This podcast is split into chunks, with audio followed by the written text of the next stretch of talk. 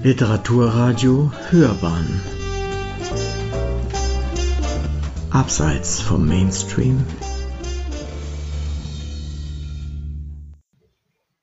Hallo, mein Name ist Corinna Behrens und äh, ich bin Buchautorin und äh, werde heute aus dem Buch Golden Affair und immer wieder zu Valentin äh, lesen und äh, das Buch ist im Main Verlag erschienen.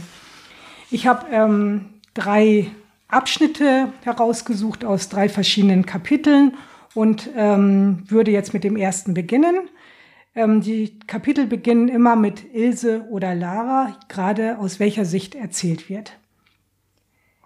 Ilse. Es könnte heute Abend später werden, sagte Rolf und streifte mit den Lippen Ilses Wange. Kurz danach fiel die Haustür ins Schloss. Der Geruch seines herben Aftershaves verlor sich in der Küche. Er hatte es vergessen, wie so oft in den letzten Jahren. Ilse goss sich eine Tasse Kaffee ein, stark und pechschwarz. Sie mochte den leicht bitteren Geschmack. Mit einem Messer halbierte sie eine Semmel in zwei fast exakt gleichen Hälften. Die eine belegte sie mit Käse, auf die andere strich sie Erdbeermarmelade. Dann legte sie das Messer neben den Teller und griff zu der Käsesemmel. Doch mitten in der Bewegung hielt sie inne. Ihr Magen war wie zugeschnürt. Was hatte sie von Rolf erwartet? Ein romantisches Candlelight-Dinner? Ein Opernbesuch? Ein neues Schmuckstück? Nein, nicht mal Blumen. Das gab es schon lange nicht mehr. Alles hatte sich verändert. Sie starrte auf den gedeckten Tisch. Was kam nach dem Frühstück? Was nach dem Mittagessen? Sie lief nicht mehr auf einer blühenden Blumenwiese. Sie bewegte sich auf kaltem Vulkangestein. Ilse stand auf und ballte die Fäuste. Nein, diesmal werde ich ihn nicht daran erinnern. Sie schluckte den Kloß in ihrem Hals hinunter. Ich werde die Bedeutung dieses Tages einfach ignorieren. Sie atmete tief durch. Die Worte besaßen etwas Befreiendes. Es schien, als würde sich die stählernde Umklammerung, die sich um ihr Herz gelegt hatte, lösen. Drei Stunden später quälte sich Ilse mit dem Mercedes durch Münchens Innenstadt. Auch in der Mittagszeit stockte der Verkehr auf vielen Straßen. Sie blickte in den Rückspiegel. Nello, ihr italienischer Friseur, war wieder ein Kunstwerk gelungen. Ihre mittellangen, blond gesträhnten Haare saßen perfekt, die Augenbrauen waren gezupft und gefärbt, die wenigen Falten mit Make-up übertüncht. Zufrieden lächelte sie ihr Spiegelbild. Einen Moment zu lange an. Aus dem Augenwinkel nahm sie die Bremslichter des vor ihr fahrenden Autos wahr. Panisch stemmte sie einen Fuß voll auf die Bremse und schloss instinktiv die Augen. Es war zu spät. Sie vernahm das Quietschen, danach das Scheppern und Klirren des Aufpralls. Ihr Oberkörper drückte gegen das Lenkrad. Einen Augenblick war still. Doch dann begann hinter ihr das Hubkonzert. Zitternd betätigte Ilse die Warnblinkanlage. Ein Klopfen am Fenster ließ sie hochschrecken. Eine Frau mit schmalem Gesicht und dunklen kurzen Haaren stand dort. Sie sah Ilse besorgt an, die umgehend das Fenster öffnete. Ist bei Ihnen alles in Ordnung? Die Stimme klang angenehm weich. Ilse nickte. Sind Sie die Fahrerin von... Ja, Sie sind mir draufgefahren, sagte die Frau und schob ihre Hände in die Vordertasche ihrer Jeans. Das tut mir leid. Ach, so schlimm ist es nicht. Ilse warf einen Blick auf das Auto. Es war ein dunkelgrüner Golf, der augenscheinlich schon einige Jahre auf dem Buckel hatte. Sie räusperte sich. Bei dieser Rostlaube konnte nun wirklich nichts mehr angerichtet werden aber ihr Mercedes Cabrio war keine sechs Monate alt und jetzt ein Unfallwagen. Wir sollten die Polizei rufen, schlug Ilse vor. Sie wollte aussteigen. Die Frau legte eine Hand auf ihre Schulter und sagte, wegen der Lappalie brauchen wir doch keine Polizei kommen lassen. Die Schuldfrage ist klar. Wir müssen nur die Daten austauschen. Ja, so lernen sich Ilse und Lara kennen und auf den Schreck lädt Lara Ilse in ein Café ein und da lese ich jetzt weiter. Geht es Ihnen jetzt besser? Lara saß betont entspannt da. Die Beine hatte sie übereinander geschlagen. Alles an ihr wirkte drahtig und austrainiert. Das erinnerte Ilse daran, doch selbst mal wieder Sport zu treiben. Sie war immer stolz auf ihren schlanken Körper gewesen, aber mit zunehmendem Alter fiel es ihr immer schwerer, das Gewicht zu halten. Ich sollte mich in einem Fitnessstudio anmelden, schoss es ihr durch den Kopf, obwohl der Gedanke überhaupt nicht zur Situation passte. Wieso? Mir geht es gut. Dieser Unfall ist einfach ärgerlich. Lara beugte sich vor. Sie waren ganz schön sauer. Sauer? Ich? Lara lächelte. Nun, wenn Sie Ihren Mann immer einen Idioten nennen, sorry, das Autofenster stand offen und Sie haben ziemlich laut gesprochen. Ach das. Ilse winkte ab. Ihre Finger trommelten auf den Tisch und suchten einen Punkt zum Festhalten. Sie griff zur Speisekarte. Können Sie etwas empfehlen? Nur Fleischloses. Ilse hielt den Blick auf die Karte gerichtet. Auch das noch. Eine Vegetarierin. Das konnte nur der schlimmste Valentinstag ihres Lebens werden. Aber wenn Sie Fleisch essen wollen, werde ich Sie ganz bestimmt nicht vorwurfsvoll ansehen. Ilse zwang sich ein Lächeln auf das Gesicht. Da bin ich ja beruhigt. Mal sehen. Vielleicht esse ich stattdessen ein Stück Kuchen. Die Kuchen sind hier spitze. Alles selbst gebacken. Ich stehe total auf Mondkuchen. Ihre Augen leuchteten. Mondkuchen, das hört sich gut an. Es war auch Ilses Lieblingskuchen. Haben Sie so reagiert, weil Ihr Mann den Valentinstag vergessen hat? fragte Lara ohne Vorwarnung und kehrte zum vorherigen Thema zurück. Wieso? Ilse schluckte hart. Na ja, Sie fragten ihn, ob er wisse, was heute für ein Tag ist. Für mich ist das ja nur ein Tag für Geschäftemacherei. Ich finde ihn überflüssig. Lara lehnte sich zurück und verschränkte die Hände hinter ihrem Kopf. Nun, für mich hat der Valentinstag eine besondere Bedeutung. Lara nickte. Die meisten Frauen ticken wohl so. Wie ticken wir Frauen denn? Ilses Stimme klang schärfer als beabsichtigt, doch Lara blieb ihr eine Antwort schuldig, da die Bedienung, eine fülligere Frau, an ihren Tisch getreten war. Dabei handelt es sich um Mani, der Chefin von dem Café und Freundin von Lara und die spielt im späteren Buch dann äh, genau noch eine wichtige Rolle. Aber hier überspringe ich auch wieder. Entschuldigen Sie die direkte Frage, aber ist das Ihre Mutter? Lara fing lauthals an zu lachen. Was ist daran so lustig? Ilse verschränkte die Arme vor der Brust. Im selben Augenblick sah sie am Nebentisch zwei Frauen, die sich innig küssten. Ihr Atem stockte. Sie blickte sich weiter um. Es saßen nur Frauen in diesem Lokal, die mehr oder weniger intim miteinander umgingen. Wo bin ich hier gelandet? Sie sah zu Lara, die eine Augenbraue hob. Ist alles in Ordnung? In was für ein Lokal haben Sie mich hier geschleppt? Ilse musterte die junge Frau, auf deren Stirn sich einige Falten gebildet hatten, dieses Mal ausgiebiger. Natürlich, dieses Mädchen ist bestimmt auch lesbisch. Lederjacke, Piercing, Tattoo, kurze Haare. Unfassbar. Ich sitze mit einer Lesbe in einem Szenelokal. Bleiben Sie cool. Laras Gesicht hatte sich schon wieder entspannt. Das ist mein Stammlokal. Es hat Ihnen doch bisher gefallen. Ja, aber da wusste ich doch nicht, dass es so etwas ist.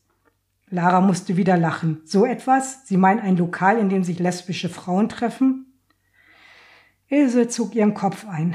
Da spürte sie plötzlich Laras Hand auf ihrem Arm.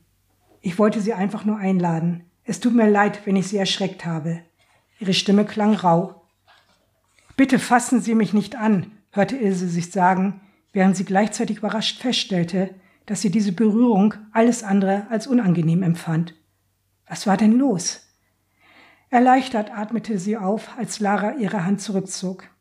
Sorry, entgegnete Lara, doch nach ihrem Kessengrinsen zu urteilen, tat ihr gar nichts leid. Ilse räusperte sich. Schon gut.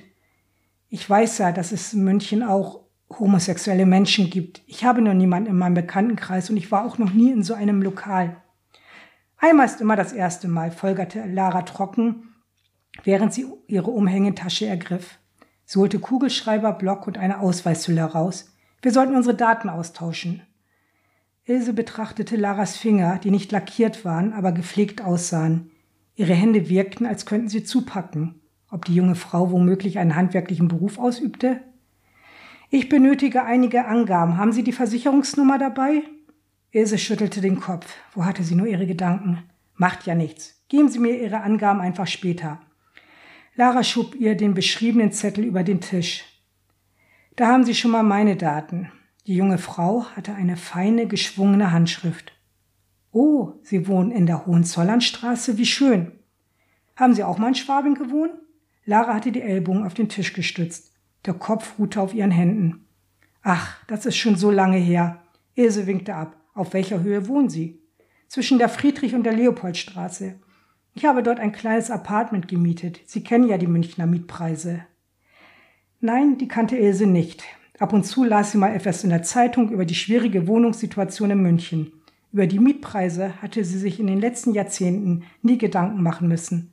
Trotzdem nickte sie. Wo haben Sie denn in Schwabing gewohnt? fragte Lara. In der Biedersteiner Straße, gleich beim englischen Garten. Ich hatte mit zwei Freundinnen eine Studenten-WG. Sie? Wow. Lara zog ihre Augenbrauen hoch. Ich war auch mal jung. Mein Gott, denken diese Küken, wird alt geboren. Lara ließ die Arme auf den Tisch sinken. Ich weiß ja nicht, wie es in ihnen innen aussieht, aber äußerlich wirken sie sehr jung. Ilse errötete. Ein Kompliment von einer Lesbe, aber es tat trotzdem gut. Sie faltete den Zettel und verstaute ihn in ihrer Handtasche. Ja, das waren damals schon verrückte Zeiten in Schwabing. Wir haben oft die Nacht zum Tag gebracht, stundenlang in Kneipen diskutiert, getanzt, getrunken. Der nächste Morgen im Hörsaal war denn grausam.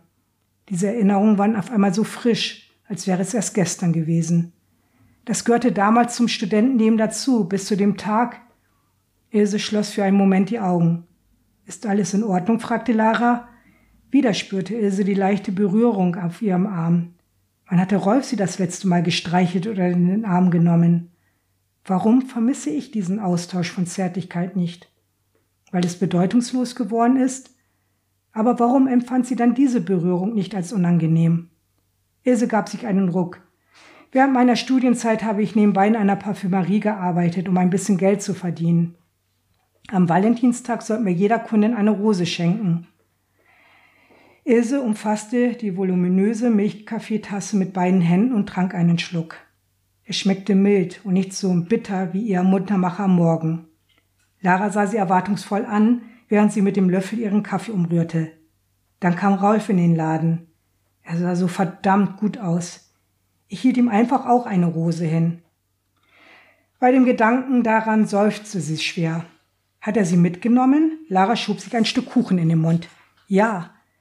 Einen Moment, lang hat er zwar gestutzt, aber dann lachte er mich an und meinte, das wäre mal echte Gleichberechtigung. Er lud mich spontan zum Essen ein.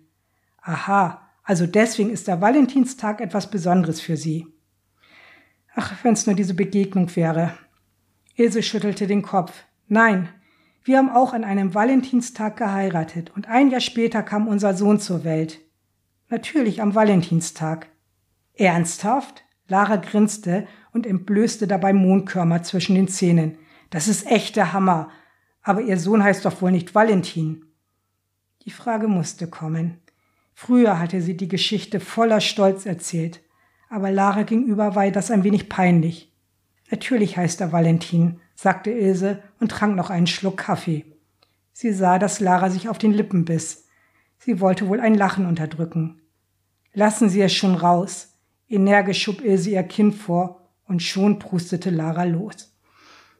Ja, jetzt ist es heraus, warum das Buch diesen Titel hat und der Valentinstag eine wichtige Rolle spielt. Beide Frauen reden noch viel miteinander und dabei flirtet Lara mit Ilse, die immer verwirrter wird, weil ihr das nicht unangenehm ist. Ja, und ich gehe ein paar Schritte weiter und zwar äh, erzähle ich jetzt ein Kapitel aus Laras Sicht. Freitagabend gehörte den Pink Ladies Wesp, einer lesbischen Basketballmannschaft. Lara liebte dieses Spiel, in dem viel von Taktik, Ausdauer und Wurfgenauigkeit abhing. Nach dem Training saßen die Frauen in ihrem Stammlokal zusammen. Lara bestellte ein Radler und lehnte sich entspannt zurück. Was ist mit dir und Emma? fragte die dünne, aufgeschlossene Andrea und schob ihre Nickelbrille hoch. Ein Bienchen hat mir gesummt, dass es zwischen euch aus ist. Lara hob die Schultern. Ja, wir haben uns endgültig getrennt. Es wäre also okay, wenn ich mich an den süßen Honigtopf heranpirsche und nasche? Die bullig wirkende Elfriede lachte schallend. Du Traumtänzerin, ich rate dir, einen Lindenblütenhonig zu kaufen und den Finger da reinzustecken. Du hast doch noch nie eine Chance bei Emma gehabt. Andrea winkte ab. Du wirst sehen. Emma steht auf mich. Das habe ich im Gefühl. Emma steht so ziemlich auf alles und jede, murmelte Lara. Quatsch. Andrea schüttelte den Kopf. Einer Frau wie Emma muss man etwas bieten. Andrea meint wohl Sex, Lara, denn dann hätte das süße Hähnchen nicht so, Häschen nicht so viel nebenher gerammelt. Lara atmete auf, als die Kellnerin die Getränke brachte. Sie kannte Elfriede und Andrea schon lange. Manchmal war der Humor der beiden Frauen gewohnheitsbedürftig. Ich habe gedacht, Lara ist eure Freundin, knurrte Hanna, die Grundschullehrerin, mit den tausend Sommersprossen. Ihre wilden, rotblonden Haare waren zu einem losen Dutt zusammengebunden. Jeder mit Verstand sollte ihr gratulieren, dass ihr Emma den Laufpass gegeben hat. Sie zwinkerte ihr zu. Jawohl, meine Frau hat gesprochen, stimmte Julia ein, die seit zwei Jahren mit Hanna zusammenlebte. Sie war eine Augenweide. Groß, schlank, lange schwarze Haare, symmetrische Gesicht, bronzefarbene Haut. Julia besaß alle Voraussetzungen für eine Modelkarriere. Doch sie schritt nicht über den Laufsteg, sondern arbeitete als Zahnärztin in einer Gemeinschaftspraxis. Lara legte ihr Smartphone auf den Tisch. Keine Mitteilung, auch nicht von Ilse. Verdammt, diese Frau hatte in ihr etwas ausgelöst, was sie vorher nicht gekannt hatte. Begehren. Na, Lara, hoffst du doch noch auf eine Nachricht von Emma? fragte Andrea. Nein, Lara grinste ihr gegenüber an. Es gibt auch noch andere Frauen auf der Welt und die sind wesentlich mehr wert als Emma. Du hast schon wieder eine neue? Erzähl mal. Elfriede beugte sich interessiert vor. Lara schüttelte den Kopf. Quatsch, das war nur dahergesagt. Auf keinen Fall hatte sie vor, in dieser Runde über Ilse zu sprechen. Das übernahm im nächsten Moment jeder, jemand anderes. Lara steht seit neuestem auf ältere Heten, rief Sonja. Emma hat es mir erzählt. Das muss wohl eine wohlhabende Tusse sein. Stimmt doch, Lara, oder? Sie spürte, wie ihr Kopf rot anlief. Sonja war eine Arbeitskollegin von Emma und die beiden saßen unglücklicherweise in einem Zimmer. Viele Augenpaare hatten sich plötzlich auf sie gerichtet, und es herrschte für einen Moment eine unnatürliche Stille. Der Mittelpunkt war nie Laras bevorzugter Ort, aber genau an diesem fand sich dort gerade wieder. Sie griff zu ihrem Glas und trank einen Schluck. Es stimmt also? fragte Andrea. Jetzt sag mal, wie alt die Tante ist und ob die schon mal was mit Frauen hatte. Die soll schon 60 sein, rief Sonja und sah dabei empört in die Runde. Würdet ihr mit so einer Alten ins Bett gehen? Darüber denke ich doch gar nicht nach, meinte Hanna. Wenn mir jemand gefällt, spielt das Alter keine Rolle. Sie hob die Arme. Aber Sonja, wo ist überhaupt dein Problem? Zwei erwachsene Menschen empfinden etwas füreinander. Sollen sie es abstellen, weil die eine älter ist?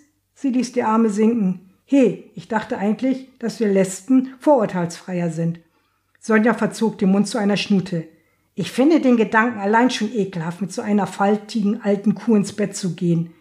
Es gibt auch jüngere Kühe, die schon sehr faltig sind. Elfriede schlug lachend auf den Tisch. Ich kann euch das Stories erzählen. Dagegen bin ich noch bügelfrei. Alle fielen in das Lachen ein und die angespannte Stimmung löste sich auf. Lara beschloss, ihr Radler auszutrinken und den Heimweg anzutreten. Für sie waren solche Gespräche schwer zu ertragen. Sie fühlte wie Hannah, die auch enttäuscht darüber war, dass lesbische Frauen so engstirnig und konservativ sein konnten. Plötzlich vibrierte ihr Smartphone. Die Nummer, auf die sie so sehnlichst gewartet hatte, erschien auf dem Display. Schnell griff sie zum Telefon und sprang auf. Hui, da ist aber jemand aufgeregt. Ist das deine feine Lady? Auf Elfriedes Gesicht breitete sich ein anzügliches Grinsen aus. Lara winkte ab und lief zur Ausgangstür, während sie das Gespräch annahm. Hallo, meldete sie sich und öffnete die Tür. Kalte Luft schlug ihr entgegen. Schneeflocken tanzten durch die Luft. Der Föhn in München war eingebrochen und der Winter zurückgekommen. Im Hintergrund vernahm Lara Musikgeräusche und Stimmgewirr. Ilse, bist du es? Laras Herz klopfte schneller und ihre Hände fühlten sich trotz der Kälte schweißnass an. Ja, Lara. Ilses Stimme vibrierte. Alles in Ordnung bei dir? Im Hintergrund vernahm Lara die Takte eines bekannten Schlagers, dessen Titel ihr aber nicht einfiel. Hallo, bist du noch dran? Lara hörte Ilse atmen, dann ein kurzes Räuspern. Können wir uns treffen? Ilse sprach schnell. So als hätte sie Angst, es sich noch einmal zu überlegen. Ja, und dadurch kommt es jetzt zu einem Treffen zwischen den beiden. Und das ist jetzt das, der letzte Abschnitt, nochmal aus der Sicht von Lara. Genau. Die beiden gehen erst in ein Café, in ein Restaurant und anschließend gemeinsam in Laras Wohnung. Lara schloss die Wohnungstür auf, drückte den Lichtschalter, der gleich links neben der Tür platziert war, und ließ ihren Gast eintreten. Ilse stand in einem winzigen Flur, in dem ein Schuhschrank, ein Spiegel und ein Garderobenhalter Platz hatten. Vom Flur aus gingen zwei Türen ab, eine vermutlich ins Badezimmer, die andere in den Wohnbereich. Lara nahm Ilse den Mantel ab und hängte ihn auf einem Bügel. Dasselbe tat sie mit ihrer Lederjacke. Dann zog sie ihre Schuhe aus und stellte sie vor die Tür. Du kannst deine Stiefel anlassen, sagte sie fast beiläufig. Nun, ich gehe davon aus, dass ich sie sowieso bald ausziehe, entgegnete Ilse mit einem leichten Lächeln. Hatte sie das wirklich gesagt? Lara grinste. Na dann. Der Wohnraum hatte eine Größe von etwa 35 Quadratmetern. Es gab eine Küchenzeile, Wohn- und Schlafbereich trennte ein Raumteiler, in dem vor allen Dingen eine Menge Bücher standen. Die Wohnung wirkte trotz der Enge ordentlich und gemütlich. Die in dezenten Aprikot gestrichenen Wände verliehen dem Raum Wärme. Ilse besah sich die Poster. Es waren alte Filmklassiker. Casablanca, Mord im Orient Express und Das Haus der Lady Alquist. Ich vergöttere Ingrid Bergmann, hörte sie Lara sagen, die neben ihr stand. Wie hätte ich also bei dir nicht weiche Knie bekommen sollen? Willst du mir damit sagen, dass ich Ähnlichkeit mit Ingrid Bergmann habe? Hat dir das noch keiner gesagt? Ilse spürte, wie sich eine leichte Röte der Verlegenheit über ihrem Gesicht ausbreitete. Wieso steht eine junge Frau wie du auf Ingrid Bergmann? Als sie gestorben ist, warst du doch noch nicht mal geboren. Laura hob die Schultern. Die alten Filme besitzen mehr Atmosphäre als das, was heute so gedreht werden. Ingrid Bergmann war ihrer Zeit voraus. Sie war eine freie und moderne Frau. Und mutig, ergänzte Ilse. Lara strich über ihr Tattoo. Ja, Freiheit beginnt mit Mut. Ilse spürte Laras Hände, die sich um ihre Taille legten. Willst du es wirklich? fragte sie. Ihr Atem strich dabei über Ilses Haut und erzeugte eine Gänsehaut, die sie erschauern ließ. Ist es nicht schon Antwort genug, dass ich mit dir mitgegangen bin? Ihre eigene Stimme klang Ilse plötzlich fremd, so unwirklich wie diese Situation, aber trotzdem fühlte es sich nicht falsch an. Die Lippen der jungen Frau berührten ihren Mund, betörend zart und warm. Unendlich langsam knöpfte ihr Lara die Bluse auf und streifte sie dann über die Schulter. Ihr Mund wanderte vom Hals über die Schultern, ihre Finger öffneten dabei geschickt den Verschluss des BHs. Ilses Brustkorb hob und senkte sich heftig. Gleichzeitig war da diese Angst. Wann hatte sie sich das letzte Mal nackt vor einem fremden Menschen gezeigt? Was würde passieren, wenn Lara ihren über 50-jährigen Körper abstoßend fand? Lautlos fiel der BH zu Boden. Du bist so wunderschön, hörte sie Lara sagen, als hätte sie ihre Unsicherheit gespürt. Behutsam legte sie ihre Hände auf Ilses Busen. Dabei hielt sie den Atem an und schloss die Augen. Es war das erste Mal, dass eine andere Frau sie dort berührte. Ja, und damit beginnt die Golden Affair zwischen Lara und Ilse. Es ist ein wunderschöner Nachmittag hier in Schwabing und äh, allein diese beiden äh, Vokabeln wunderschön und Schwabing, das gehört einfach zusammen und wenn dann noch die Sonne scheint und milde Luft ist, dann ist es fast zu schade, um hier drin zu sitzen. Aber ich sitze gerne hier drin in unserem kleinen Studio, wenn ich mit der Corinna Behrens hier bin, die das Buch geschrieben hat und immer wieder zu Valentin. Also der gemeint ist da der Valentinstag. Das Ganze ist im Main Verlag erschienen und es ist ein schönes Buch und es hat mir gut gefallen und wir haben ja auch schon gerade eben von der Autorin selbst einiges gehört aus dem Buch und äh, wie sich da auch diese Verbindung der beiden Frauen anbahnt und äh, die eigentlichen Komplikationen, die kommen dann danach. Davon hat sie uns noch nichts verraten. Muss sie auch nicht. Also herzlich willkommen, Corinna. Das ist schön, dass du da bist. Dankeschön. Ich freue mich auch und vielen Dank für die Einladung. Ich freue mich. Du schreibst recht aber realistisch, wie ich mhm. finde. Du hast ja mehrere Bücher geschrieben. Mhm. Ist das dein Stil allgemein so? Ja, ja, ich glaube, das ist tatsächlich mein, mein Stil. Ähm, vielleicht auch, bin ich vielleicht auch so ein bisschen, ja, dass ich so, so, so schreibe, wie ich bin. Ähm, ja, mir, mir sind einfach Themen wichtig, ähm, die, die ähm, ja, die mich begleiten oder auf die ich stoße. Dann versuche ich halt einfach, das so auszudrücken, einfach, ähm, was, was ich denke und wie ich es gerne niederschreiben möchte. Also ich, ich bin auch nicht so für, also ich tue mich auch manchmal in anderen Romanen hart, wenn da zu viel drumrum geschrieben wird, also ähm, und nicht an eigentlich an der eigentlichen Geschichte. Also das ist mir wichtig, dass die eigentliche Geschichte im Vordergrund mhm. steht. Es geht ja in diesem Roman darum, dass eigentlich um, um ganz normale Dinge, nämlich mhm äh, Beziehungen von Menschen mhm. zueinander. Liebesbeziehungen von Menschen, die äh, sich auflösen, die sich äh, anbahnen, die schwierig sind, die gut sind, die schön sind. Und das Einzige, was eben etwas anders ist als bei ganz vielen anderen Liebesromanen, ist, dass es sich um, in diesem Fall um, um lesbische Frauen handelt. Mhm. Was mich begeistert hat eigentlich, ist, dass du den gleichen Kram schilderst, wie er überall vorkommt. Mhm. Ob das Heterosexuelle sind, ob das Homosexuelle sind im Sinne von Schwulen oder ob mhm. das bei Lesben sind. Das liegt wahrscheinlich daran, dass alles einfach nur Menschen sind, oder? Ja, auf, auf jeden Fall. Natürlich sind wir alle Menschen. Äh, allerdings ähm, spielt in meinen Rollen äh, oder meinen Romanen schon auch immer das Thema ähm, ähm, Coming Out und Schwierigkeiten schon ein, ein äh, oder spielen eine Rolle, weil ich einfach denke, dass gerade auch in der heutigen Zeit, also ich hatte manchmal das Gefühl, wir waren vielleicht schon ein bisschen weiter, aber ich bin trotzdem, habe ich das Gefühl, dass im Moment es auch nicht so einfach ist, äh, homosexuell offen zu leben. Also man sieht das ja auch so an Gewalttaten, die auch wieder mehr zunehmen gegen ähm, äh, homosexuelle Menschen.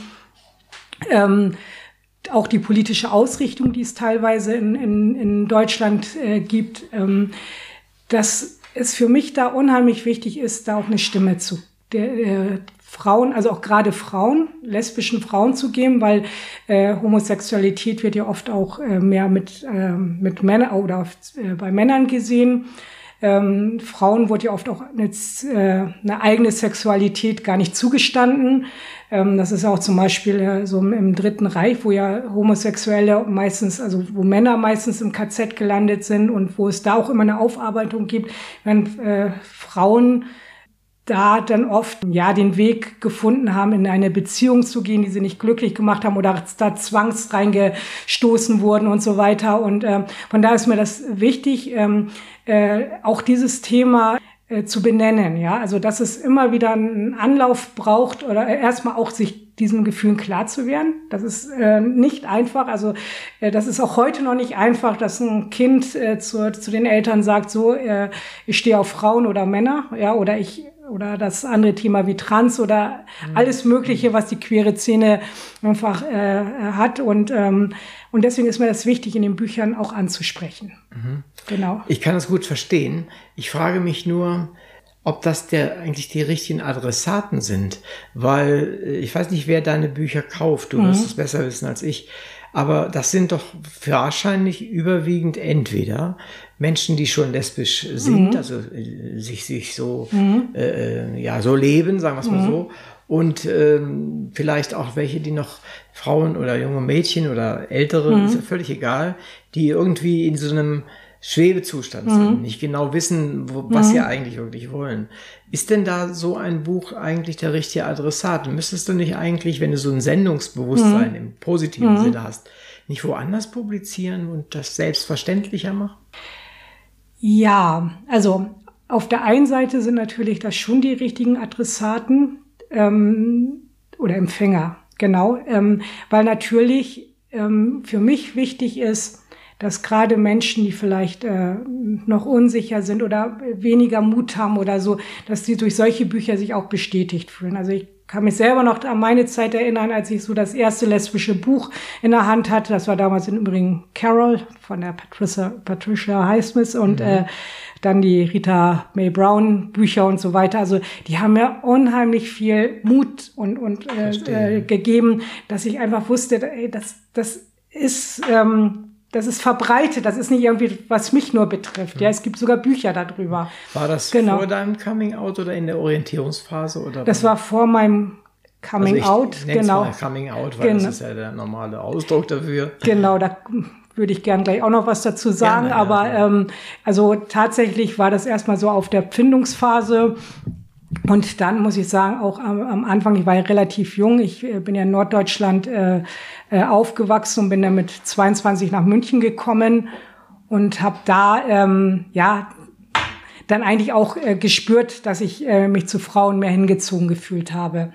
Und ähm, ja, und da haben mir die Bücher einfach geholfen. Und das ist eigentlich äh, für mich so ein, ähm, äh, ein Mittel, um Frauen auch Selbstbewusstsein zu geben und zu sagen, hier, es gibt solche Geschichten, auch ganz normale Geschichten. Ähm, es verlieben sich zwei, ähm, ja, es gibt Schwierigkeiten, darüber müssen wir uns auch bewusst sein. Die Welt ist nicht rosarot äh, für homosexuelle Menschen, aber wenn man an sich glaubt, kann man einfach einen guten Weg für sich finden. Mhm. Also ich kann das, kann das gut nachvollziehen. Ich, ich bin immer überrascht, dass wie viele Menschen eine, eine, eine Botschaft haben. Mhm. Und sie dann doch immer in den gleichen Kreisen mhm. verbreiten, wo man sowieso schon eigentlich nur Details und mhm. Nuancen noch noch diskutiert, wie zum Beispiel, kann es auch in lesbischen Bereichen eine ältere Frau mhm. oder eine jüngere Frau geben. Mhm. Das gibt's ja überall, mit Männern und mhm. Frauen auch. Aber es ist halt äh, dann nur eine Nuance an der mhm. Stelle, ein Sonderproblem. Mhm. Und deswegen habe ich die Frage gestellt eigentlich. Aber ich meine, äh, es ist ja, dieses Buch, es gehört ja auch nicht zu diesen äh, Romans-Geschichten. Äh, nee, genau. Äh, das ist ja noch was anderes. Mhm. Das sind ja äh, La pour la letztendlich. Mhm. Also das sind dann äh, äh, homosexuelle Geschichten, die sozusagen eine ganz andere Aufgabe ja, haben. Ja, genau. Und genauso auch, denke ich mal, äh, akzeptabel sind oder so. Warum mhm. auch nicht? Aber das machst du nicht. Nee, das, das mache ich nicht. Und ich, ich muss auch sagen, also ich, natürlich würde ich mir wünschen, dass so ein Buch ähm, ganz normalen Fall, also normalen, also normal, also einen anderen Verlag, ja. ähm, äh, äh, also auch interessant für andere Verlage wäre. Ähm, und auch von ähm, heterosexuellen Menschen äh, äh, sehr gerne gelesen wird. Ja, ähm, ich meine, ich lese auch äh, Bücher über Männlein, Weiblein und so weiter. Ja, mhm. also ich bin da sehr offen für alles und das würde ich mir natürlich auch wünschen. Es ist im Moment halt so, dass viele Verlage Bücher verkaufen wollen und äh, für solche Bücher erstmal äh, wenig äh, Platz finden. Mhm. Und deswegen bin ich ja unheimlich dankbar, dass es solche Verlage gibt, wie den Main Verlag, der also äh, sich unheimlich äh, reinhängt, auch um da sehr, sehr viel für, für die Öffentlichkeitsarbeit auch macht. Oder mein Verlag, wo ich mein anderes Buch ähm, äh, veröffentlicht habe, ähm, der Butze Verlag, der sich ja auch für lesbische Literatur stark macht, dass die halt sich um uns Autorinnen und Autoren kümmern. Mhm. Genau. Vielleicht komme ich da noch mal so ein bisschen auch auf deine Biografie zurück. Du hast früher viel Fußball gespielt, mhm. schreibst du. Wie, wie, war denn da überhaupt die Fußballszene in, in, in, im, im, Frauenbereich? Ich habe keine Ahnung. Mhm. Ja, ähm, also ich ta spiele tatsächlich seit seit ich, glaube ich, auf zwei Beinen stehen kann, spiele ich Fußball und äh, das war für mich ähm, auch ganz, ganz wichtig. Ähm, äh, also auch gerade so durch, wenn man so durch Täler gegangen ist, so durch ich habe meinen Vater sehr früh verloren und so. Und das hat mir halt auch immer sehr, sehr viel Halt gegeben, der Fußball. Ähm, ich habe dann tatsächlich durch den Fußball auch alle meine Beziehungen kennengelernt. Ja, mhm. also äh, es ist teilweise dieses Klischee Frauenfußball und äh, äh, Lesben. Ähm, tatsächlich gab es in jeder Mannschaft, in der ich gespielt habe oder die ich auch später trainiert habe, äh, lesbische Spielerinnen, aber die waren tatsächlich auch immer in der Unterzahl. Ähm, aber das war ein super Miteinander. Also da gab es keine Vorurteile oder äh, äh, dass da irgendjemand ein Problem mit hatte, sondern es war fast immer, dass es total entspannt lief. Wir, äh, wir konnten gut miteinander umgehen und da war die sexuelle äh, oder sexuelle Orientierung nie ein Thema. Ähm, ich habe mal ein, eine Spielerin gehabt, da hat der Vater das dann verboten, weil äh, lesbische Trainerin und so weiter. Das war aber wirklich eine negative Erfahrung, die ich mhm. gemacht habe. Ähm, ansonsten, ja, äh, war das für mich wirklich äh, total gut, weil ich bin halt nie dieser Disco-Gänger gegangen und kann mir bis heute einfach auch noch nicht vorstellen, wie das gehen soll, jemanden in so einem Disco kennenzulernen, jemanden ein Getränk ausgeben oder sonst was. Aber ich, bei mir es hat sich aus Freundschaft immer dann mhm. Liebe entwickelt und ja, mit meiner jetzigen oder mit meiner Frau bin ich jetzt tatsächlich 21 Jahre zusammen. Ah, genau. Ah, wunderbar. Mhm. Habt ihr bald silbernes Jubiläum. Genau. Nein, genau. das, ist, das ist mhm. das schön. Für dich hat sich das entwickelt und das ist völlig normal. Ihr seid seit 21 Jahren mhm. zusammen, sagst du. Und ihr habt die gleichen Probleme wie die Heteros, äh, wie, wie die Homosexuellen. Mhm. Es sind gleich. Das sind zwei Menschen, mhm. die wollen zusammen leben mhm. und dann hauen sie sich die Köpfe ein, weil dies ist, weil das ist, weil das ist. Ganz normales ja. Leben. Und ich glaube, das ist der, der eigentliche Punkt, den ich dich fragen möchte, nämlich, wieso erzählst du dann Geschichten darüber? Es sind ja nicht so außergewöhnlich eigentlich, was dort passiert. Mhm. Das Außergewöhnliche ist für die nicht Homosexuellen die Homosexualität. Mhm. Geht es also doch letztendlich nur darum in deinen Romanen? Das ist jetzt eine gute Frage könnte schon sein, dass es das wichtigste oder ein ganz wichtiges Element ist, ja. Weil ich einfach auch in meinem Leben, obwohl ich für mich mit meinen jetzt 53 Jahren für mich, äh, glaube ich, ähm, einen sehr, sehr guten Weg gefunden habe, mit meiner Homosexualität umzugehen. Und trotzdem, und das ist auch das, was ich vorhin sagen wollte, ähm, es gibt nicht ein Coming Out. Das Coming Out hast du mit deiner Familie und das hast du vielleicht mit deinen Verwandten und Freunden. So, und wenn du die hinter dir hast, dann kann ich eigentlich kaum noch was äh, oder kann dir kaum noch jemand wehtun, sage ich mal. Es gibt aber viele, wo die Eltern halt nicht bei, bei dir sind. Aber trotz, trotzdem, trotzdem ich dazu stehe, trotzdem ich Bücher unter meinem Namen schreibe darüber und so weiter. Es kommen immer wieder Situationen, wo du Anlauf nimmst, wo du überlegst, was sage ich jetzt? sage ich, ich bin mit einer Frau zusammen, lasse ich es einfach sein, ähm, rede ich, denke ich mir eine Geschichte aus, weil ich nie weiß, was für ein Mensch begegnet mir da, wie geht er damit um. Und ähm, früher war es noch schlimmer, weil ich wollte ja irgendwie auch, äh, man möchte ja gemocht werden, ne? das, ist, das ist ja so, ja. Und, ähm, und ich hatte Angst, wenn die jetzt denken, oh, jetzt wissen die, dass ich homosexuell bin, dass ich auf Frauen stehe, dass die vielleicht irgendwie ein Problem mit mir haben. Das wollte ich nicht. Also heute ist mir vieles egal, aber trotzdem sind immer wieder Situationen, wenn ich zum Beispiel in der Arbeit habe ich ab und zu Vorträge vor älteren, also sage ich mal kurz vorm Rentenalter stehenden Pfarrerinnen und äh, Diakonen und so weiter. Ich arbeite für die evangelische mhm. Kirche, genau. Und ja, dann bin ich mit denen am Mittagessen und dann, ja, fragen die mich dann halt auch, ob ich Kinder habe, ob ich verheiratet bin.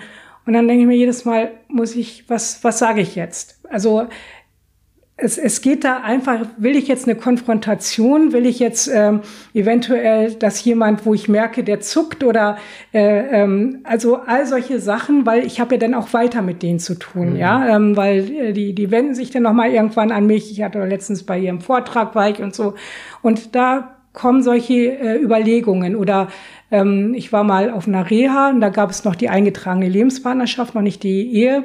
Und da musste ich mich sozusagen zwangsouten. Ja, ich musste angeben, ich bin eingetragene Lebenspartnerschaft. So und das war so eine jemanden von der Station. Und da habe ich mir auch gedacht, wenn die jetzt homophob ist, dann habe ich die jetzt fünf Wochen oder vier Wochen an der Backe und äh, oder mit den ganzen Leuten, mit denen man zu tun hat. Ja, ja, bist verheiratet, machst dies, das.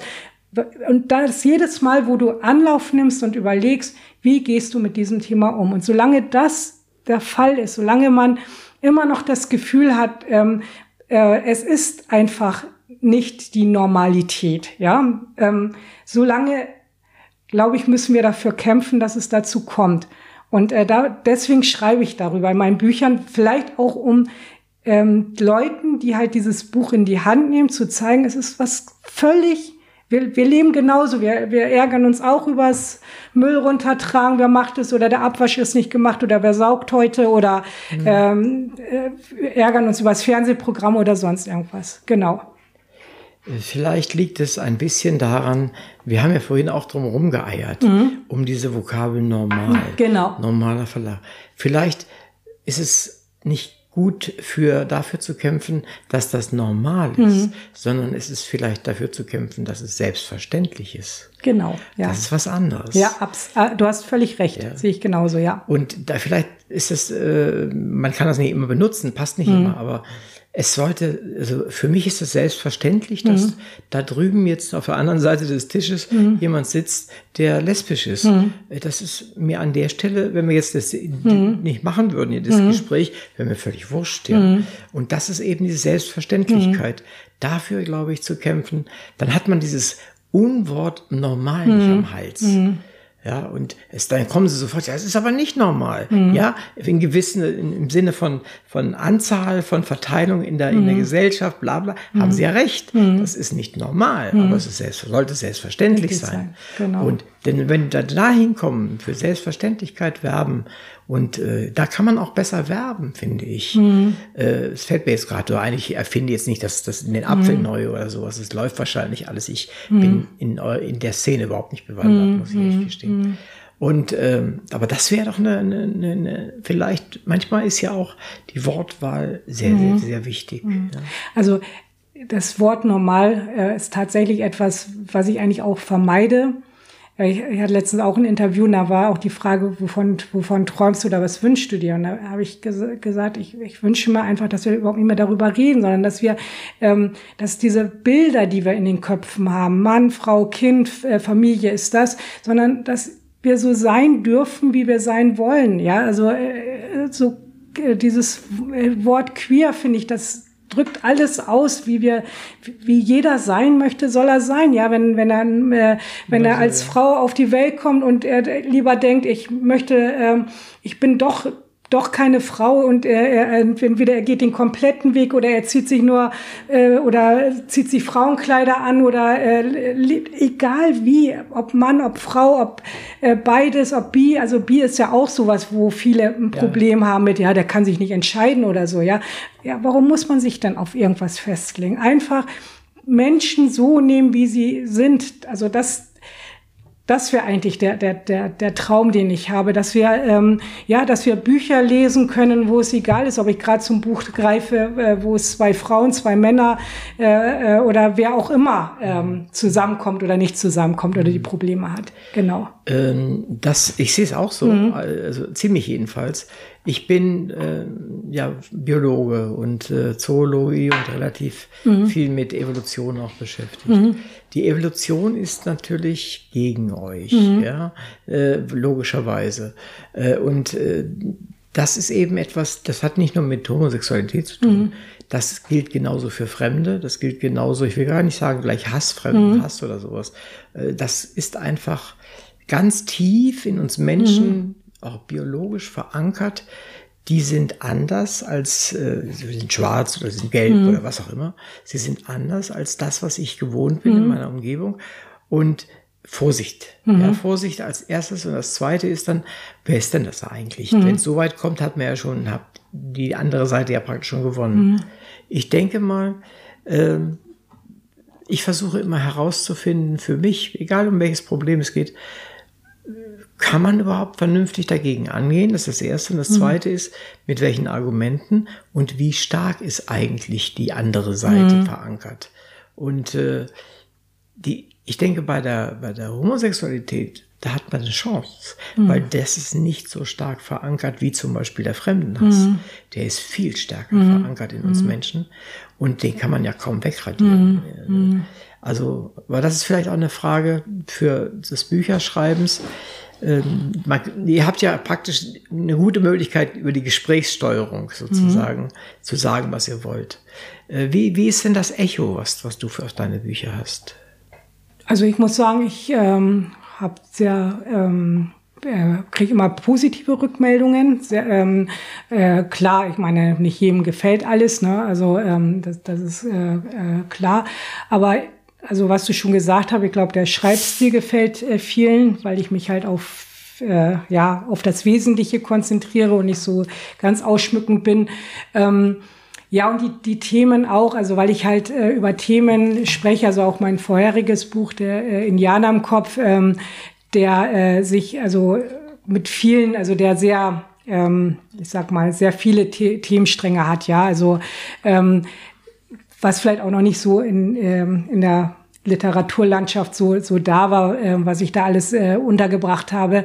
Ähm, ich glaube einfach, ähm, die Leute wollen auch was, ähm, also haben Interesse an, an andere Themen auch und gleichzeitig wollen sie aber auch so Liebesgeschichten. Das ist einfach so. Die, mhm. Viele wollen äh, eine Geschichte, die so lernt sich kennen, so Höhen und Tiefen und meistens soll es natürlich auch ein Happy End haben. Mhm. Und ich glaube, egal ob hetero oder homosexuell oder so, die Leute wollen solche Geschichten. Mhm. Genau. Und äh, aber ähm, ich bin, also ich, ich möchte halt lieber noch anderes schreiben. Konflikte genau. auch. Genau, Konflikte, genau, ja.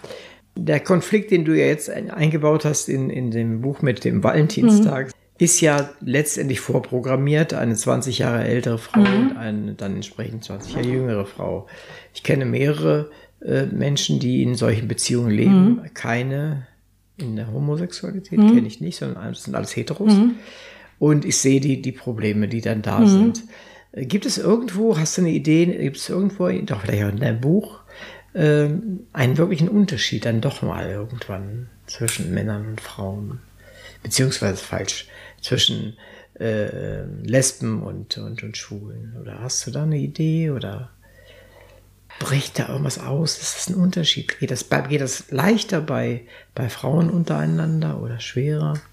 Also ich könnte mir vorstellen, dass es bei Frauen teilweise leichter sein könnte, weil man da halt oft auf einer also auf einer anderen Ebene vielleicht von, von, von Gefühlen her und so weiter ähm, ähm, besser zusammenkommen kann und ähm, wenn man Glück hat, auch besser reden kann.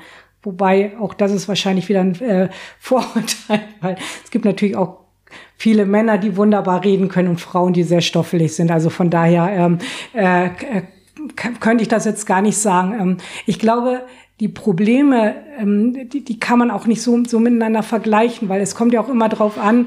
Also jetzt ist zum Beispiel die, die Ilse kommt nun aus einem bisschen wohlhabender, äh, hat wenig Sorgen bisher gehabt, ja, was Geld angeht, hat drei Kinder und die Lara, die muss jeden Cent umdrehen und äh, hat dann zudem eine Freundesgruppe, die ja, das war für mich auch so wichtig, dass die äh, Intoleranz nicht nur im äh, ISIS-Umfeld stattfindet, ja. sondern durchaus auch in dem anderen Umfeld. Das kam ja auch sehr deutlich in dem, was du gelesen genau, hast darüber. Ja. Genau. Und äh, ich glaube, das ist auch etwas, ähm, Lesben und Homosexuelle sind nicht die besseren Menschen. Die haben genau die gleichen Vorurteile äh, äh, ähm, und, und, und die, die gleichen Probleme und so weiter äh, oder ähm, äh, Gedanken wie, wie halt äh, äh, Heterosexuelle. Ja, also das ist ähm, ähm, wie gesagt, das, das wollte ich halt auch damit äh, äh, ausdrücken. Ja, also ähm, äh, wir sind nicht die besseren Menschen, ja, im Gegenteil. Also wir haben genau die, dieselben Sorgen, Probleme. Es gibt äh, auch bei homosexuellen äh, AfD-Wähler und und und äh, ähm, äh, Rassismus und so weiter. Also das ist ja ein Spiegelbild letztlich. Mhm. Für mich manchmal schwer zu begreifen, ja, weil ich immer denke, ähm, wir sind ähm, wir sind auch, äh, wir leben auch in einer Minderheit, ja, und wir haben äh, auch, wir müssen uns mit äh, so vielen Problemen rumschlagen. Ähm, da müsste ich eigentlich verstehen, dass andere das auch haben, aber es ist ja, ein Spiegelbild, also es ist, es genau. Ist, es ist manchmal nicht ganz zu verstehen, ja. warum Leute, die auf der Abschussliste stehen, mhm. dann trotzdem diese Partei mögen mhm. und wählen, ja. Aber das hat man, ohne dass ich das eins zu eins gleichsetzen möchte. Das ist vielleicht nicht ganz klar, aber mhm. das hat man im, im, zu Beginn des Dritten Reichs ja auch gehabt, mhm. dass Juden auch den NSDAP gewählt haben ja. und gesagt haben, ja, jetzt müssen wir uns etwas ändern und dann plötzlich äh, wissen wir ja alle, was dabei rausgekommen genau, ist. Genau. Und äh, äh, das ist trotzdem so gewesen. Die waren im Krieg dann ja. und äh, wir waren ja die gleichen Menschen wie ja. die anderen auch, genau. bis jemand gesagt hat, nee, pass auf, das, das ist einer da, der gehört in das Lager genau. und die müssen wir wegnehmen oder sowas. Insofern hast du recht. Äh, man, weil man selber in einer Minderheit ist, ja. von denen man weiß, dass die die nicht mögen, ja. nicht mögen können einfach, ja. dann darf man da nicht bleiben und nicht hinbleiben. Dass man sich mal irrt oder dass man da hinguckt, na gut, aber Mhm. man muss unser Land gewinnen, ja, und am besten gegen die kämpfen oder sowas. Ne? Aber naja, so ist es. Nein, eh, vielleicht noch zu der, zu der Körperlichkeit ähm, bei ähm, dem, bei deinem Paar, das Ilse und ähm, na, sag gleich, wie heißt Lara. Lara, Entschuldigung. Ilse und Lara. Die eine ist recht jung, die andere ist nicht alt. Sie ist zwar sicher älter, aber noch nicht alt. Aber wir alle wissen ja, dass unser Körper äh, das letztendlich nicht verschweigt, wie alt wir sind. Und ist, kann es ein Vorteil sein, dass oder ein Nachteil, ich drehe es mal um, kann es ein Nachteil sein, dass eben, wenn Männer und Frauen altern, sie natürlich als Mann und als Frau altern und wissen, wie das bei sich ist, aber natürlich nicht wissen wirklich, wie das bei ihr oder umgekehrt bei ihm ist. Wenn ich zwei Männer habe oder zwei Frauen haben, die miteinander diese Schritte tun, immer älter werden, dann wissen die das besser, weil sie den gleichen Körper haben. Gibt es vielleicht daher eine, eine Entspannung oder eine höhere Spannung? Also ich denke auf jeden Fall, ähm, es, es kann das äh, vieles einfacher machen, weil wir einfach ähm, ja das, das besser nachvollziehen können. Ja, was, was da, also alleine, was die Wechseljahre mit einem machen. Ja, also Genau, ja, muss man, muss man echt sagen. Also ich glaube, es äh, kann ein Mann schwer nachvollziehen, was äh, äh, oh, diese Hitzewallungen oder äh, einfach auch diese, diese, ähm, dass man manchmal himmelhoch jauchzend zu Tode betrübt und so weiter. Ja, also, Ja, also das- schlimme Dinge wie Haarausfall Ja, genau, genau. Für eine Frau ja noch äh, schwieriger als für Männer. Genau, genau, ja. Ja, ja. Und äh, also da, das kann ich mir, das kann ich mir auf jeden Fall vorstellen. Dass, äh, ähm, ja, also ich muss auch sagen, ich kenne auch heterosexuelle Frauen, die oft zu mir sagen, also ich bedauere manchmal, dass ich nicht, ähm, dass ich, dass ich nicht auf Frauen, also körperlich stehe. Ich könnte mir es viel besser vorstellen, mit einer Frau zusammenzuleben. Und, ähm, und ich denke mir dann auch immer, also es ist ja bei mir auch nicht so, ähm, also ich finde Männer auch total ähm, äh, sympathisch und manche finde ich auch richtig attraktiv und, und toll und so weiter. Und ich will auch, könnte, könnte jetzt auch nicht sagen, dass ich nie was mit einem Mann hätte angefangen. Oder ich habe ja auch früher mal meine Erfahrung gehabt.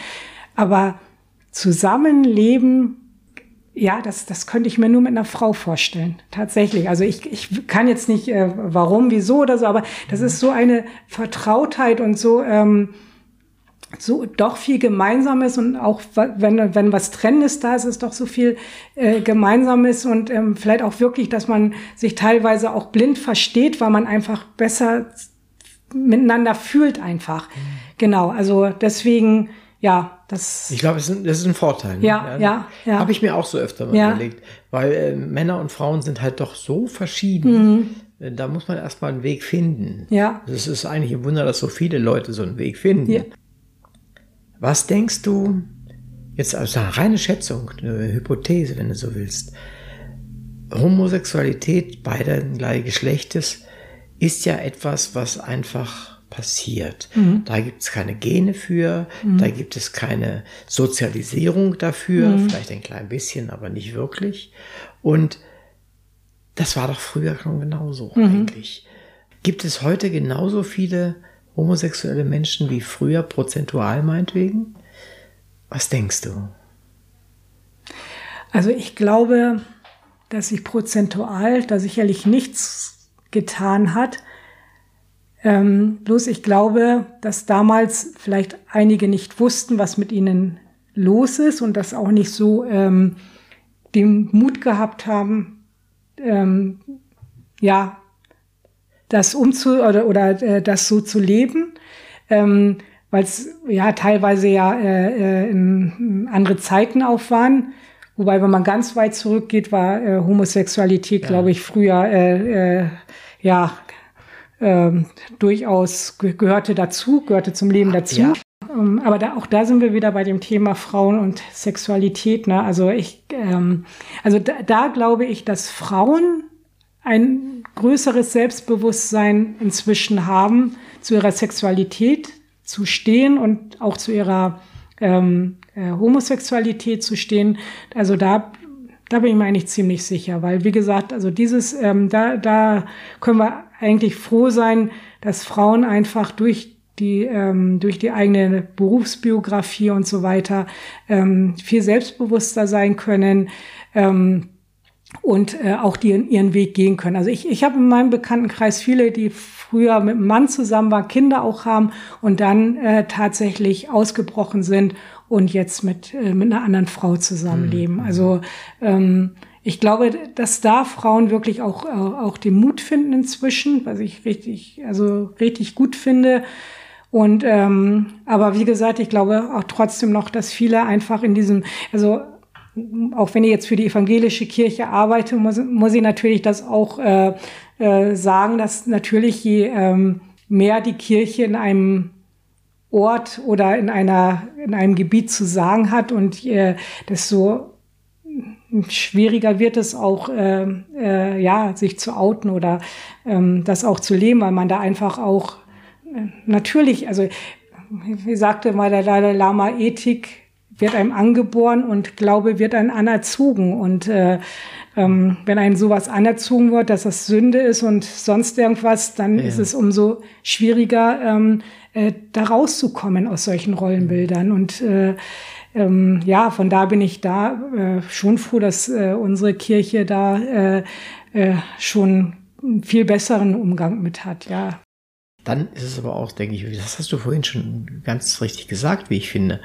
Äh, es ist immer eine Frage, ob ich überhaupt weiß, was ich bin, was mhm. mit mir da passiert. Mhm. Äh, ich werde groß als Junge und dann sind mhm. da die Medien, Mädchen mhm. und alle gehen auf die Mädchen ja. und ja, und ich denke mir, pff, ich mag den, den, den, den einen Jungen da von nebenan mhm. und dann, das, was, da weiß ich nicht, was das ist. Mhm. Wir wissen das, wir haben. Informationen. Das heißt, Wissen ist auch wahrscheinlich ein wichtiger Punkt, mhm. genau bei diesem, ich nenne es mal Problem, obwohl es ja, mhm. auch da muss man ein anderes Wort für finden, ja. ähm, bei dieser Situation sozusagen. Äh, da ist Wissen, glaube ich, ein Riesenschatz und Vorteil. Oder? Absolut, absolut, ja. Also deswegen sage ich ja auch, also ähm, äh, Zeitungsartikel, Zeitschriften, Bücher und so weiter, die können alle dazu beitragen, dass, ähm, dass Menschen mutiger werden, zu sich zu stehen. Je mehr Menschen ähm, da, das als selbstverständlich ansehen, desto einfacher lässt sich es einfach mhm. auch leben. Mhm. Und äh, auch Eltern und so weiter. Ich denke mal, wenn, wenn die das akzeptieren können und ihren Kindern sagen, werd glücklich. Das ist, das ist das Wichtige. Nicht, was ich möchte oder weil ich mich schäme oder sonst irgendwas, sondern werd glücklich. Und damit gibst du deinen Kindern eigentlich äh, alles mit, was sie brauchen fürs Leben. Mhm. Ja, also, also da bin ich meiner, meiner Mutter und meinen, meinen Geschwistern auch unendlich dankbar, dass die, als ich mich damals geoutet habe, dass sie immer zu mir gestanden haben und, äh, und äh, weil diesen Rucksack mitzunehmen, dass du, ähm, dass du unerwünscht bist oder dass deine Familie nicht mehr zu dir steht, den, den habe ich nie tragen müssen. Und das hat ganz vieles leichter gemacht. Und auch in der Arbeit, ich hatte wunderbare Kollegen und einen Chef, der immer gesagt hat, leb so, steh dazu. Ja, du brauchst dich hier nicht äh, von irgendeinem Freund oder so erzählen, sondern erzähl das, was, ähm, was, wie du bist. Und ähm, deswegen war ich halt auch immer mutig, auch in der Arbeit, dass, mhm. äh, dass, äh, dass ich mich da nicht äh, verbiege. Also ich gehe nicht rum und sage, ja, ich bin Corinna Behrens und bin lesbisch, sondern wenn mir mal mich gefragt hat, dann sage ich, ja, ich lebe mit einer Frau zusammen. Ist mhm. alles in Ordnung. Mhm. Also mir geht's gut und ich möchte auch so leben. Ich möchte gar nicht anders sein. Ja, das genau. ist wichtig. Ich möchte genau. gar nicht anders sein, weil genau. es selbstverständlich ist. Genau. Um zu deinem Buch auch nochmal mhm. zu kommen. Ich frage mal, ohne dass du dich alles, alles erzählen sollst, wie geht's denn weiter mit den beiden? Ja, das, das ist tatsächlich ein, ein, also Höhen und Tiefen. Beide haben einfach Probleme zu ihrer Beziehung zu stehen. Es kommt halt zu einem äh, tatsächlichen äh, Drama, was wirklich äh, sehr, sehr schlimm ist für die, für die Ilse. Und ähm, ja, sie beendet dann auch erstmal die Beziehung. Mhm. Aber es geht optimistisch und positiv weiter. Na, ist doch schon mal was. Genau, genau. Ja, ich, ich denke, gerade bei solchen Büchern ähm, äh, ist es auch wichtig, dass da nicht irgendwie das totale Drama im, im totalen Drama endet, ja, weil ja. Ähm, äh, die gibt es auch, ganz, ganz klar. Äh, aber ich glaube, ein bisschen Hoffnung soll man mitgeben in solchen Büchern. Könntest du dir auch sowas mal vorstellen, auch mal, mal ganz anders auszubrechen aus der, dem, dem Thema äh, Homosexualität und einen ganz anderen Roman zu schreiben? Oder hast du schon? Ich habe ihn noch nicht gesehen. Oder? Mhm. Also ich habe äh, drei, äh, meine ersten Bücher waren Fußballbücher. Dann geht's um Richtig, die, genau, Fußball tatsächlich. Genau, ja. genau. Ne, da geht's um eine talentierte Fußballerin, die ja, die ihren Weg da macht. Da habe ich natürlich äh, also meine beiden Leidenschaften zusammengebracht, Schreiben und Fußball. Und äh, das ist natürlich auch so, so ein Thema. Es gibt so viele Bücher über äh, Jungs, die Fußball spielen, aber kaum Romano äh, oder ich war so damals so ziemlich die erste mit Romanen über äh, äh über ein Fußballmädchen, also Ja. ein Mädchen, ne? Und äh, ja, das das äh, habe ich geschrieben, ähm, wobei im, im dritten Roman tatsächlich auch äh, das Thema Homosexualität eine, eine Rolle spielt. Da geht's auch um um Sch- äh, Schwärmereien und so weiter. Aber das gehört auch zum Fußball. Also ich ähm, denke, man sieht ja zum Beispiel auch, äh, dass das Thema äh, Fußball und Homosexualität bei den Männern, bis auf den Hitzelsberger, aber das war nach der Karriere, während äh, Frauen da schon äh, äh, mutiger sind und äh, tatsächlich auch ähm, äh, dazu öffentlich stehen. Ähm, aber beim Männerfußball ist es im Moment undenkbar. Und ich bin selber Männerfußball-Fan und ich hoffe, dass irgendjemand mal den Mut findet, weil ich einfach glaube, äh, wenn, dass man diesen ganzen Idioten, die da, die diesen Fußball so äh, verherrlichen in, in diese Männerdomäne, ja, dass den, dass die da mal endlich aufhören. Also ich, ich weiß es ja selber, ich bin äh, ausgebildete Trainerin gewesen, habe äh, mein, äh, meine B-Lizenz damals in Unterhaching gemacht, immer wieder verlängert. Ich war immer die einzige Frau, und was ich da an, an Sexismus erlebt habe. Also Männerfußball oder Fußball ist eine Männerdomäne. Ich hoffe echt, dass die mal wirklich einbricht da und dass wirklich da dem, die mal die Mut, äh, die ersten den Mut haben, äh, auch sagen, hey, wir sind homosexuell. Und ich glaube, bin mir sicher, dass 90 Prozent der Zuschauer und alle, die damit zu tun haben, das akzeptieren und den unterstützen. Und die 10 Prozent, die dann das nicht gut finden oder sonst irgendwas, dass denen da einfach mal die Luft rausgenommen wird. Aber man darf eins nicht vergessen, das hat man eigentlich in jedem Thema.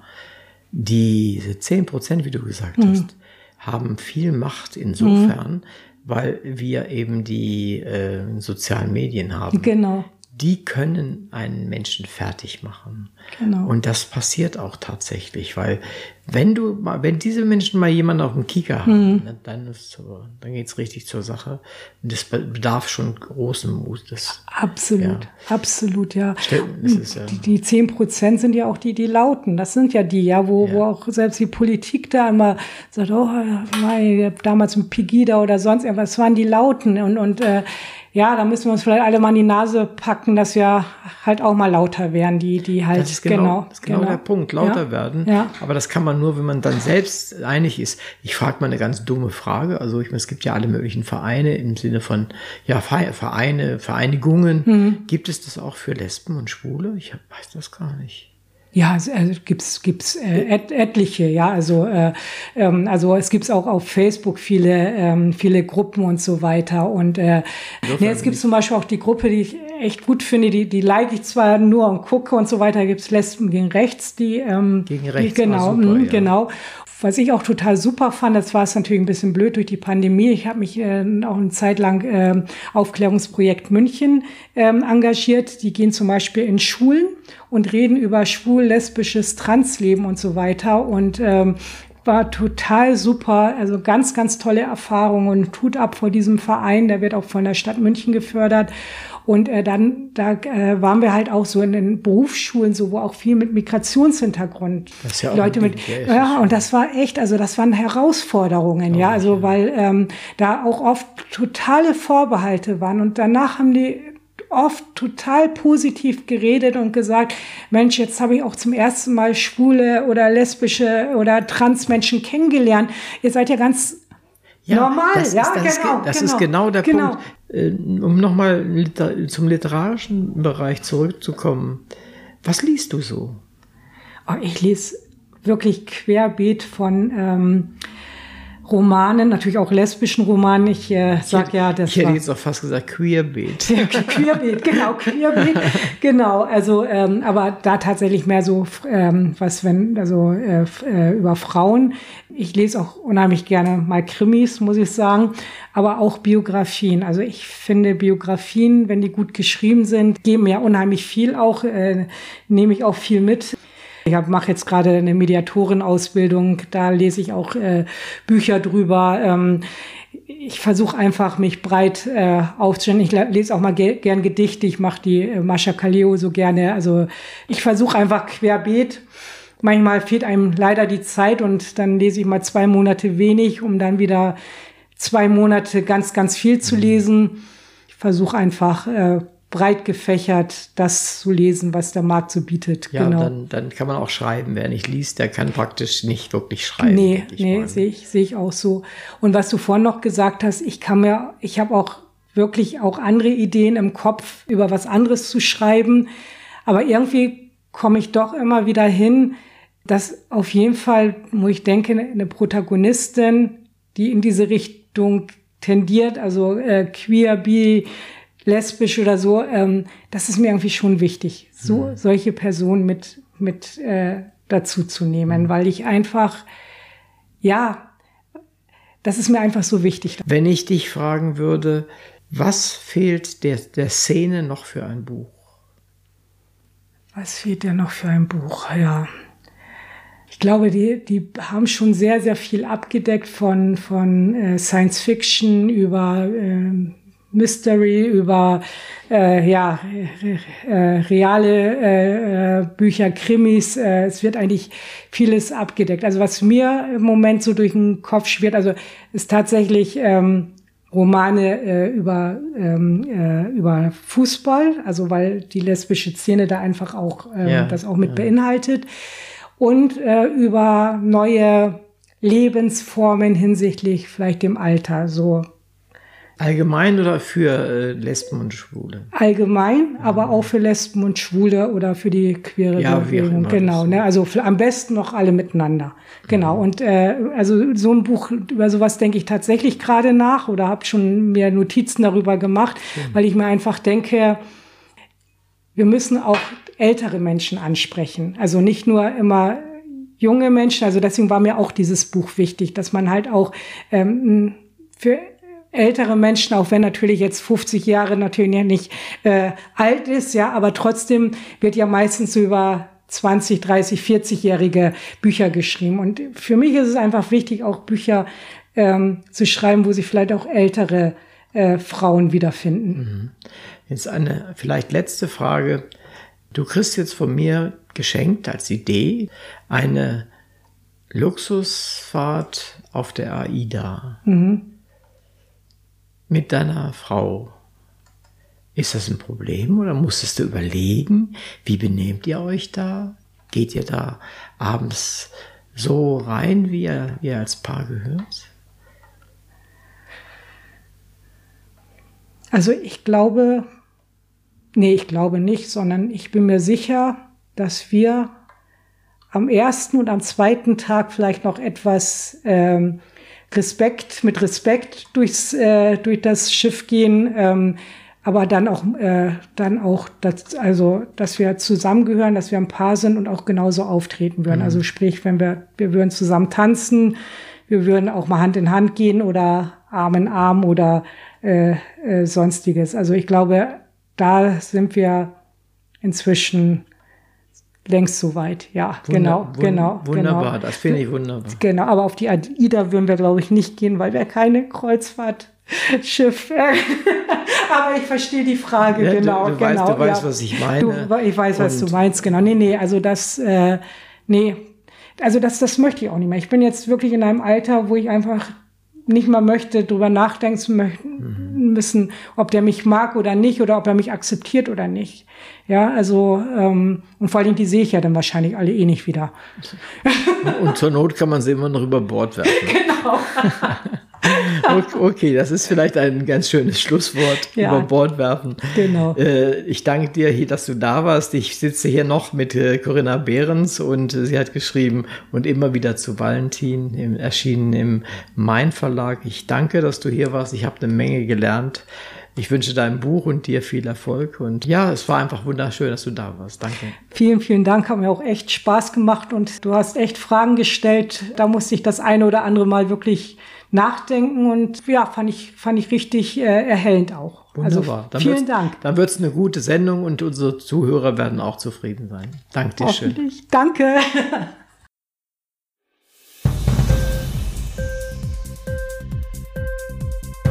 Hat dir die Sendung gefallen? Literatur pur, ja, das sind wir. Natürlich auch als Podcast. Hier kannst du unsere Podcasts hören. Anchor, Spotify, Apple Podcast, iTunes, Google Podcasts, radio.de und viele andere mehr.